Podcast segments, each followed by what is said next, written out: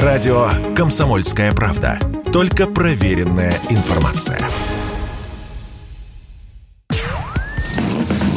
Под капотом. Лайфхаки от компании «Супротек». С вами Кирилл Манжула. Здравия желаю. Куда девать старую резину, если вы вдруг нашли возможность поменять ее на новую? Тут на днях обсуждал с приятелем этот вопрос. И мы пришли к выводу, что большинство из нас сдают старые покрышки в утиль или оставляют шиномонтажникам, причем совершенно бесплатно. А между тем, бэушная резина вполне ликвидный товар. Здесь сразу напомню, что просто выкинуть в мусорный бак у подъезда старые шины по закону нельзя. Дело в том, что в них очень много вредных веществ, пагубно сказывающихся на экологии. А если при погрузке бака в мусоровоз дворники найдут старые колеса, то управляющей компании придется их утилизировать за свой счет. Поэтому компания с помощью камер может найти нарушителя и написать на него заявление в полицию. В соответствии со статьей КАП за это предусмотрен штраф от 1000 до 2000 рублей. Так что самый лучший и выгодный способ избавиться от старья – разместить объявление в интернете о продаже. Как показывает практика, бэушные колеса охотно берут по 500 тысяч рублей за колесо.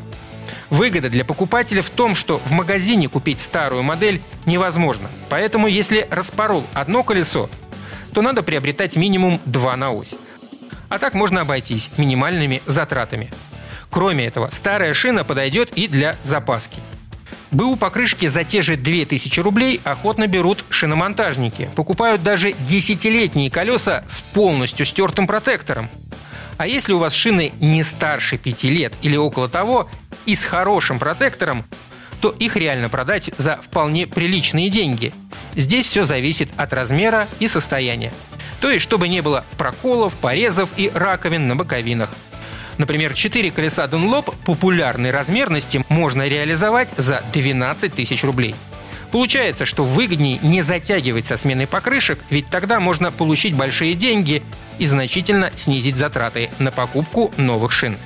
И, между прочим, чтобы также снизить затраты на ремонт автомобиля, эксперты советуют обрабатывать агрегаты и узлы техники по технологии компании «Супротек».